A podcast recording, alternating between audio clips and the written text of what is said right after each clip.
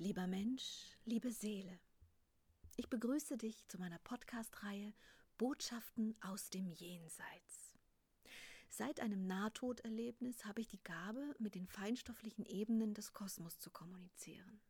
Dies geschieht in einer Form tiefer Meditation, in der ich bestimmte Wesenheiten der jenseitigen Welt bitte, mit mir in Austausch zu treten. Als eine der ersten Kontakte ins Jenseits zeigte sich mir mein alter Freund und Lehrer, Freund der Indianer. Und es ist mir jetzt hier eine große Freude, dir nun diese Gespräche als Ergänzung zu den Büchern auf diese Art und Weise nahezubringen. Der freie Wille. Lieber Freund der Indianer, bitte sprich zum Thema freier Wille. Was möchtest du dazu sagen? Sehr vieles. Der freie Wille ist Reaktion und Aktion zugleich. Denn er beginnt mit der Reaktion auf besondere Ereignisse und gleichzeitig erschafft er neue Aktionen. Kannst du noch ein bisschen einfacher erklären, wie wichtig der freie Wille generell im Kosmos ist? Der freie Wille ist die höchste Kraft der Seele. Er ist Herausforderung und Verantwortung zugleich, denn jede Seele verfügt über den freien Willen und verantwortet dadurch ihr Schicksal. Der Mensch begeht seinen Weg als Abfolge freier Entscheidungen und erfolgt dabei den Impulsen des Kosmos, wenn besondere Verbindung besteht. Er folgt dabei den Impulsen des Geistes mit dem Ego, wenn keine direkte, klare und reine Verbindung mit dem Kosmos besteht. Die Wahrnehmung des Einzelnen ist natürlich eine sehr vielfältige Sache denn erfährt der eine die Liebe durch eine Berührung, so reicht dies dem anderen nicht. Daher ist die Wertung, die Verbindung einzustufen, nicht meine Funktion.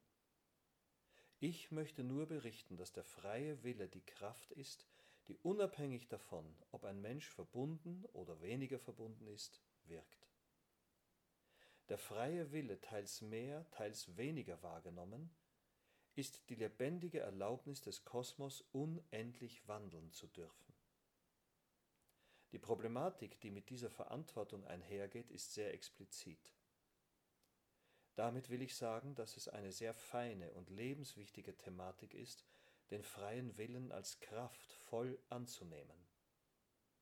Der Mensch, der meint, dass er keine freien Entscheidungen treffen kann, ist geblendet von der Form und seinen Strukturen, die ihn umgeben. Denn wenn er erkennt, dass er diese Form gewählt hat und die Form daher auch wandeln kann, dann verlässt er die Wahrnehmung der Ohnmacht. Ich verstehe. Du willst damit sagen, dass die Menschen, die denken, dass sie doch nicht frei entscheiden können, doch entschieden haben. Nämlich, dass sie sich bestimmten Systemen ergeben, die für sie Entscheidungen treffen.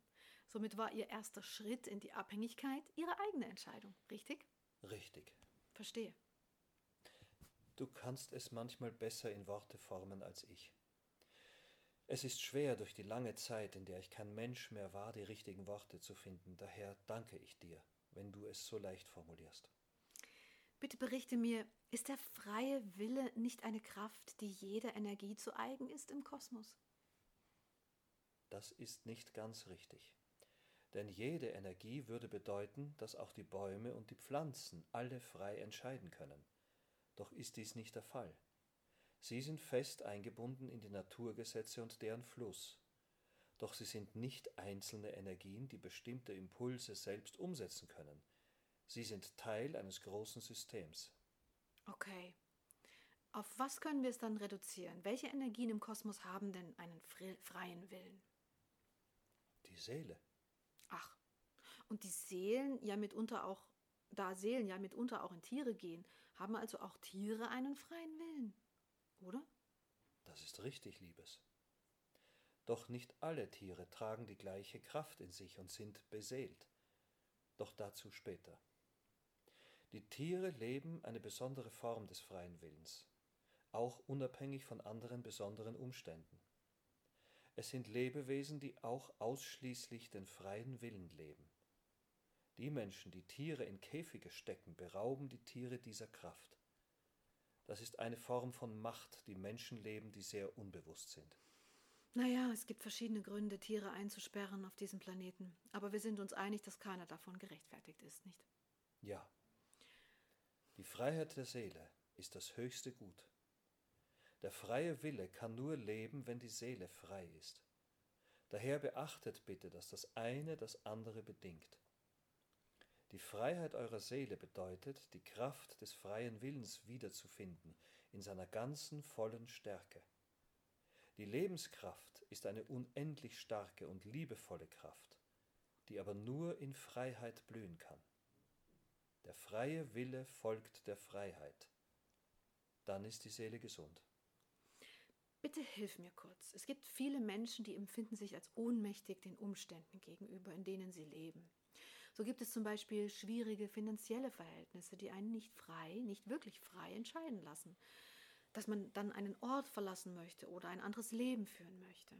Und viele Menschen leben dann ein Leben in Unfreiheit und haben dann nicht mit ihrem freien Willen entschieden, zumindest nicht in der Form, wie du es gerade gesagt hast. Was möchtest du diesen Menschen mit auf den Weg geben? Dass unsere Entscheidungen der Anfang sind für das Schicksal, das wir leben. Diese Menschen haben dennoch die Möglichkeit der Erfahrung, die Formen zu verändern. Auch wenn das lebensbedrohlich wirken kann, es wäre der richtige Schritt in die Freiheit. Die Seele will frei sein, das haben wir schon erfahren. Du meinst also, die Menschen sollten über alles, was ihnen passiert, die seelische Freiheit stellen. Und wenn sie das tun, dann folgen sie so oder so seelischen Impulsen und leben diesen freien Willen. Ja. Gibt es etwas, das man beachten muss, wenn man den freien Willen lebt? Gibt es da eine Art Regel? Das gibt es nicht. Denn der freie Wille lebt in Menschen wie in Tieren, ohne eine Regel der Unfreiheit. Die Frage widerspricht sich. Das stimmt. Du kannst keine Regel haben, wenn etwas frei ist. Du hast recht. Okay, möchtest du noch etwas zum freien Willen sagen? Dass die Menschen die Angst vor ihrer Entfaltung nicht länger über sich herrschen lassen sollten. Nicht die Unfreiheit wählen, weil sie ihnen Sicherheit schenkt. Diese Sicherheit ist eine Lüge der Materie. Sie befreit nicht. Nun ja, es gibt viele Menschen, die wenig Kraft haben und deswegen doch lieber die Sicherheit wählen. Du meinst also, dass all diese Menschen sich dauerhaft belügen? Das ist richtig. Solange diese Menschen noch nicht in sich das Gefühl der Freiheit leben. Du musst unterscheiden. Es kann auch Menschen geben, die Freiheit gewählt haben und diese in einer Form leben dann ist es richtig, dass sie in dieser sicheren Struktur leben, aber sich dennoch befreit fühlen. Ich verstehe. Jegliche Form, die also mit Angst arbeitet und in Angstsystemen die Menschen festhält, ist eine Form, die nicht die Freiheit fördert und damit den Willen, nicht den freien Willen, nicht leben lässt. Und jede Form, die die Freiheit und in der Folge den freien Willen fördert, ist also eine Form, die gesund ist. So ist es. Du willst menschliche Gesellschaftsform aber nicht generell verurteilen, oder? Genau. Okay, das habe ich verstanden. Und es ist eine schöne und wichtige Differenzierung. Möchtest du noch etwas dazu sagen?